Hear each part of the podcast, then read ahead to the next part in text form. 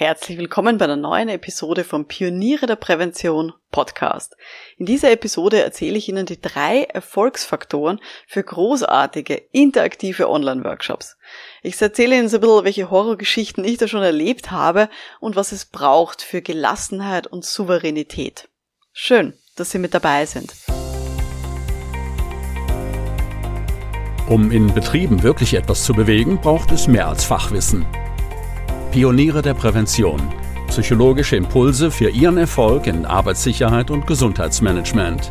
Veronika Jackel inspiriert Präventionsexpertinnen und Experten mit Empathie und Energie. Profitieren auch Sie vom Know-how der erfahrenen Arbeitspsychologin Veronika Jackel. Ja, liebe Pioniere der Prävention, ich zeige Ihnen jetzt, was besonders relevant ist bei Online-Workshops, damit Sie ganz selbstbewusst hier wirklich tolle Erlebnisse für Gruppen moderieren können und ja mit den Teilnehmern auch wirklich hilfreiche Ergebnisse erzielen können. Ich mache ja mittlerweile ganze Gefährdungsbeurteilungen psychische Belastungen online. Das hätte ich mir vor drei Jahren oder so nie denken können. Da hätte ich geschworen, ja, dass man für so eine Gefährdungsbeurteilung, für solche Workshops Flipcharts braucht, Pinwände, bunte Klebezettel und all diese Dinge. Und ich muss ja sagen, ich liebe es ja auch, mit so Wachsmalkreiden zum Beispiel bunte Flipcharts vorzubereiten und die Tische ideal im Raum zu platzieren und da herumzuschieben. Ja, und auch mit physischen Materialien wie so Bällen zu arbeiten, die man dann so herumschupfen kann. Aber es geht auch ohne. Und das gar nicht mal so schlecht. Und manches geht online sogar besser als offline bei solchen Workshops. Ja, und auch online gehen eben solche interaktiven Workshops mit Kleingruppen und das nicht nur für so oberflächliches, oberflächliche Dinge oder so Standardunterweisungen zu Ergonomie oder solche Dinge, sondern Online-Workshops gehen auch großartig für die ja, Reflexion von Führungskultur oder auch die Entwicklung von Maßnahmen gegen Stress. Ich weiß aber auch aus ganz vielen Gesprächen mit PräventionsexpertInnen, dass das einige anders sehen. Und deswegen gibt's heute von mir die Erfolgsfaktoren für solche interaktiven, wirklich ja schönen Workshops, die gut funktionieren. Warum ist jetzt das Thema wichtig? Ich bin mir ganz sicher, in Zukunft werden, ja, nach, auch nach der Pandemie, werden Firmen explizit Online-Workshops einkaufen und einfordern. Zum Beispiel, wenn die Mitarbeiterinnen haben an verschiedenen Standorten, die hunderte Kilometer entfernt leben, wo es für die Firma einfach viel zu teuer wäre, die für drei, vier Stunden an einen Standort zusammenzuziehen, weil die einfach diese Zeit nicht haben, diese, diese Reisezeiten. Das ist so ein Beispiel, wo ich mir gut, gut vorstellen kann, dass Firmen dann explizit sagen, ja, können wir das nicht lieber online machen, es geht dann besser. Ja, und das ist auch so ein bisschen die Gelegenheit, die wir da haben in der Präventionsarbeit. Wenn wir auch Online-Workshops interessant gestalten können, dann werden wir gefragt sein. Und dann werden wir auch ganz sicher weiterempfohlen werden. Weil das leider nicht normal ist, dass in Online-Workshops das spannend ist, dass es interaktiv ist und dass die Leute das Gefühl haben, das war wirklich gut und da brauche ich keinen, keinen realen Raum dafür. Und was auch noch wichtig ist, ich brauche für so eine Durchführung ja kein anderes fachliches Wissen. Das heißt, das, was Sie fachlich schon mitbringen, rund um Arbeitssicherheit und Gesundheit, das ist super. Und jetzt geht's nur darum, ja, die Didaktik, die Pädagogik zu ein bisschen anzupassen. Und da dann eben, ja, sich auch online gut zurechtzufinden. Wenn ich jetzt von so Online-Workshops rede, um welche Themen denke ich denn da? Da denke ich einerseits natürlich an so Gefährdungsbeurteilungen, ähm, eben vor allem psychische Belastungen. Ich kann mir auch sehr gut vorstellen, so Ergonomietrainings, auch Stressbewältigungsseminare, diverse Dinge. Oder eben auch, ja, Trainings wie beispielsweise für, für Teams, dass man sagt, okay, ein Teamtraining zum Beispiel zum Thema, weiß ich nicht, Feedback-Kultur. Also auch solche Maßnahmen, die dann explizit rund um ein Thema eben sich auch drehen. Gut. Kommen wir zum Erfolgsfaktor Nummer eins. Brrr. Trommelwirbel. Also, ich bin ja selber auch nicht als Technikgenie auf die Welt gekommen. Ähm, und wie ich das allererste Mal die Online, also diese Zoom-Plattform aufgemacht habe, diese Videokonferenzsoftware, da habe ich mir gedacht, oh, Wahnsinn, das ist super kompliziert und das werde ich nie verstehen, wie, das, wie, das, wie man das einsetzen kann. Ich habe es dann aber sehr oft ausprobiert und bin mit Zoom und mit den anderen äh, Softwareanbietern immer sicherer geworden.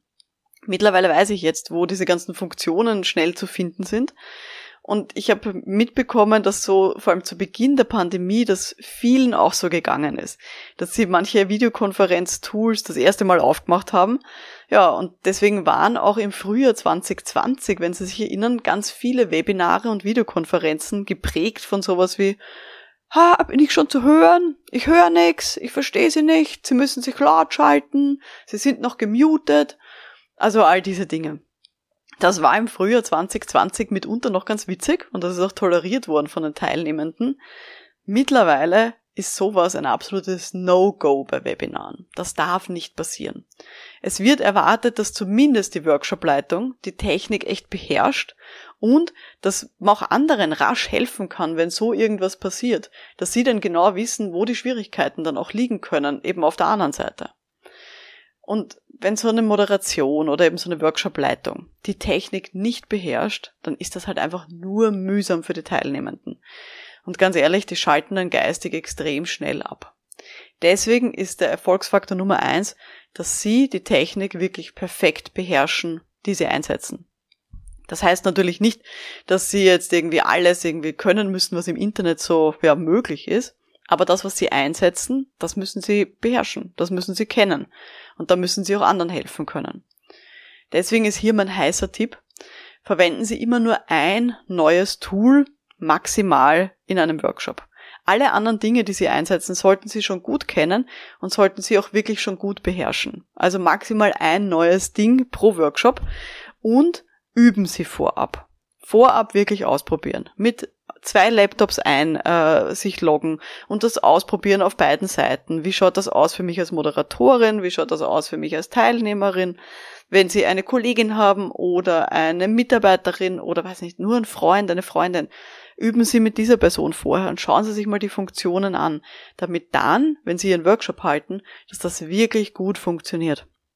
Wenn es ein größerer Workshop ist, für eine Großgruppe, dann ist es auch durchaus legitim, eine Co-Trainerin oder einen Co-Trainer mitzunehmen. Jemanden, der sich nur um die Technik kümmert und so ein bisschen die Regie im Hintergrund macht. Das heißt, der dann vielleicht auch Fragen im Chat beantwortet rund um die Technik, der da noch ein bisschen unterstützt. Also das ist der Erfolgsfaktor Nummer eins.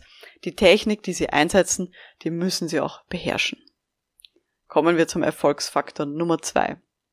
Also ganz ehrlich, langweilige Workshops sind absolut furchtbar.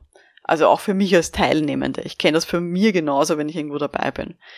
Online ist es für mich als Teilnehmende fast noch ein bisschen besser, weil wenn ich das Gefühl habe, es ist langweilig, dann ja, kann ich nebenbei was anderes machen, ein bisschen was arbeiten und solche Dinge. Aber ich habe es einfach schon viel zu oft erlebt, dass Workshops ja als Workshops angekündigt waren. Und in Wirklichkeit war das 50 Minuten Frontalvortrag und dann gab es eine offene Fragerunde. Das Problem ist, dass Teilnehmende wirklich vor allem online viel schneller gelangweilt sind, als sie es in einem Seminarraum wären, dass sie dann manchmal vielleicht auch überfordert sind oder einfach wirklich schneller müde werden, als wir das gewohnt sind, eben aus einem ja, normalen Seminarraum und wo wir dort sonst unsere Workshops abhalten. Deswegen ist es extrem wichtig, und das ist wirklich der Erfolgsfaktor Nummer zwei, den ich Ihnen mitgeben möchte, ist eine gute inhaltliche Vorbereitung dass sie ein Stundenbild haben, wo sie genau wissen, wie lang dauern die einzelnen Phasen und Blöcke, dass sie für Abwechslung sorgen, nicht so schnell, dass die Leute über, überfordert sind, aber dass die Leute wirklich ständig vielleicht auch ein bisschen neue Inputs haben, auch selber aktiv werden, dass sie regelmäßige Pausen einplanen und auch regelmäßige Interaktion in Kleingruppen beispielsweise. Also, dass die Leute dann wirklich nicht nur in der großen Workshop-Gruppe beieinander sind, sondern zum Beispiel auch in Paaren oder zu dritt kleine Übungen machen. Und dafür braucht es auch wirklich ein gutes Stundenbild, dass Sie den Überblick haben, ja, wie denn das gut funktioniert und ob Sie wirklich auch regelmäßig ja die Methodik verändern. Also, dass es eine schnelle Abfolge gibt, auch von Übungen und von ja, Interaktion. Und der Vorteil ist, das ist online noch viel besser möglich als offline. Weil offline, wenn ich jetzt eine Kleingruppenübung mache, dann ist es so ein, ja, wer geht mit wem zusammen? Na gut, machen wir gemeinsam und dann, okay, wo setzen wir uns hin? Oh, wir brauchen noch ein Flipchart, kann ich noch Stifte haben? Und dann, wer braucht, irgendwer noch einen Kaffee, irgendwer muss noch aufs Klo. Und das dauert immer ewig, bis solche Kleingruppenübungen mal anfangen und bis die Leute auch wieder zurückkommen. Online geht das viel schneller. Auf zwei Knopfdrücke kann ich in den meisten Videokonferenz-Software-Tools, wie zum Beispiel Zoom, kann ich die Leute in sogenannte Breakout-Sessions schicken, also in so Kleingruppenräume. Die Leute sind sofort drinnen, haben dort sofort alles, was sie brauchen zum Arbeiten, wenn ich es gut vorbereitet habe natürlich, technisch. Und dann können die die Zeit gut nutzen. Und wenn ich will, dass sozusagen die Leute wieder zurückkommen, kann ich die auf Knopfdruck auch wieder zurückholen in diesen großen virtuellen Raum. Das heißt, ich kann die Zeit, die Workshop-Zeit eigentlich viel besser ausnützen mit produktiver Arbeit. Darf natürlich nicht dazu führen, dass ich die Leute überfordere, aber grundsätzlich kann ich diese Interaktion viel schneller machen und kann schnell mal nur für fünf Minuten die zum Beispiel in einer Kleingruppe reflektieren lassen, was in einem realen Seminarraum viel länger dauern würde. Das heißt, der Erfolgsfaktor Nummer zwei ist für mich tatsächlich eine wirklich gute inhaltliche Vorbereitung und ein gutes Stundenbild. Auch dazu habe ich mal eine Podcast-Episode aufgenommen, weiß ich jetzt nicht auswendig, äh, welche, welche Nummer das war, aber schauen Sie mal in der Podcast-Liste durch zum Thema Stundenbild. Da habe ich auch schon mal was dazu aufgezeichnet, wenn Sie das mehr interessiert.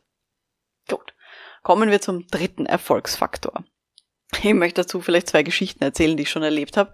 Nämlich, ich habe mal einen Workshop gehabt, wo sich, warum auch immer, eine Person aus dieser, aus dieser Firma bei Zoom nicht laut schalten konnte. Die ist da drinnen gewesen und konnte sich einfach partout nicht laut schalten. Alle anderen haben es geschafft, sie nicht.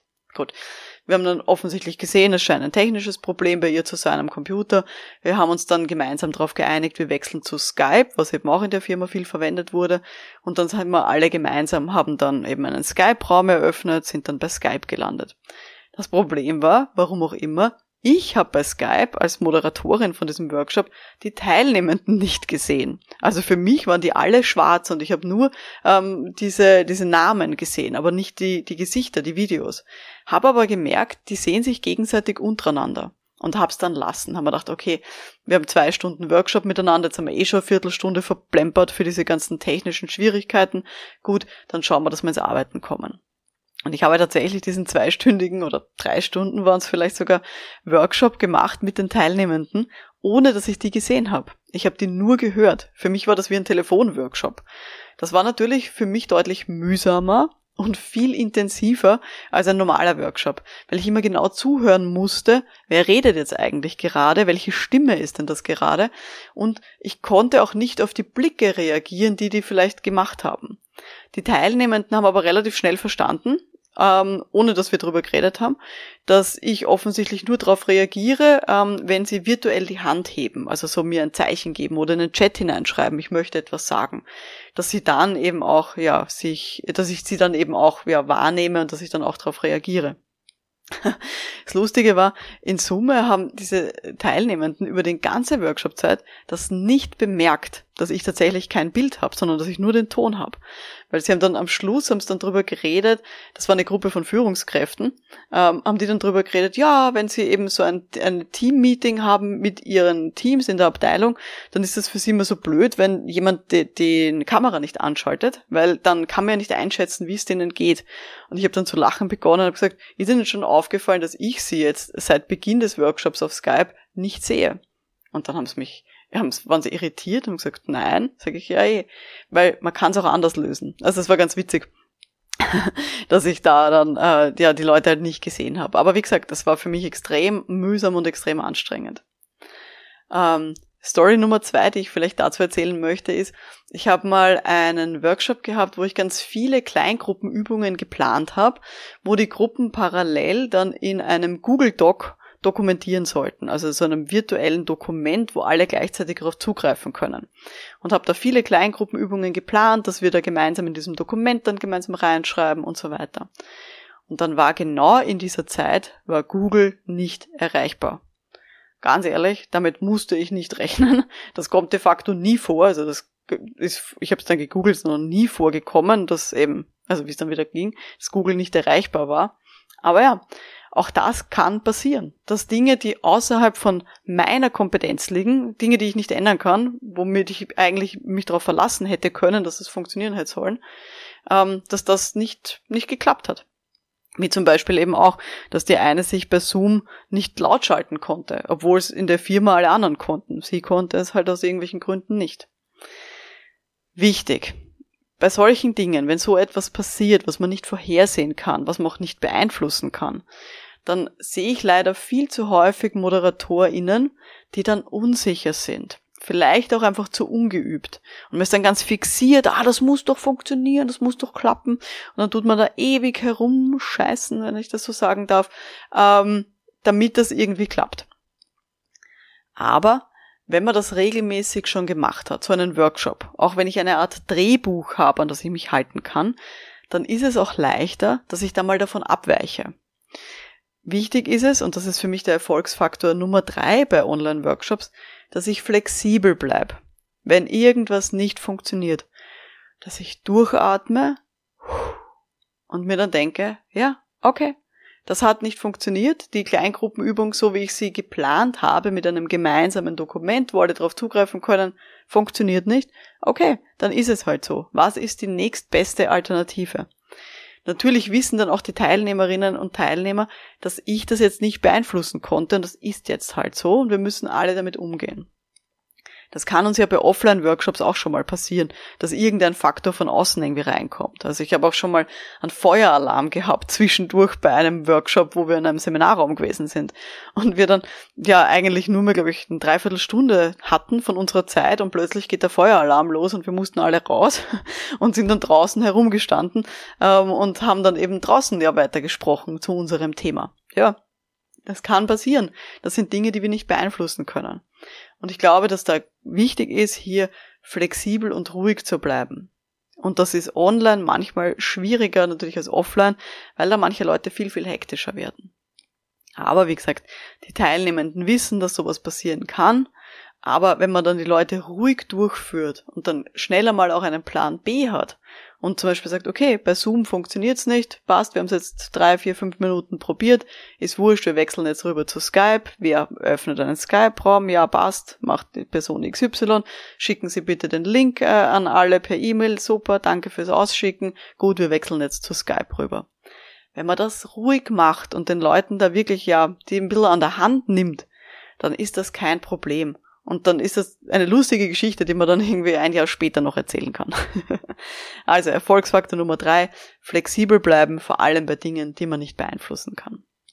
Gut, das waren die drei großen Erfolgsfaktoren für interaktive Online-Workshops, die wirklich gut funktionieren. Nummer eins, die Technik beherrschen, die man einsetzt.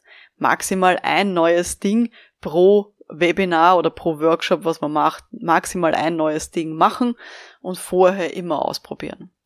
Erfolgsfaktor Nummer zwei, gute inhaltliche Vorbereitung. Regelmäßige Interaktion einplanen und hier wirklich für Abwechslung sorgen. Und der Erfolgsfaktor Nummer drei, flexibel bleiben, auch wenn es schwer fällt. Auch wenn von außen Widrigkeiten auf uns zukommen. Aber halt immer einen guten Plan B in der Tasche haben. Ja, Ihre Aufgabe jetzt für Sie ähm, ist es, wenn Sie einen nächsten Online-Workshop planen, dass Sie einen von diesen Tipps berücksichtigen. Ich bin gespannt, was das ist. Berichten Sie mir dann gerne davon. Schicken Sie mir ein E-Mail an veronika.pionierederprävention.com oder schreiben Sie mir auf LinkedIn. Das war jetzt die heutige Folge vom Pioniere der Prävention Podcast. Und wenn Sie sich mit Gleichgesinnten weiterentwickeln wollen, dann schauen Sie gerne vorbei unter www.pioniere der Prävention mit Umlaut A geschrieben.com. Pioniere der Prävention.com. Ja, schauen Sie da gerne mal vorbei. Mein Name ist Veronika Jackel. Vielen Dank fürs Zuhören und wir hören uns dann in der nächsten Episode. Bis dahin, alles Gute. Ciao.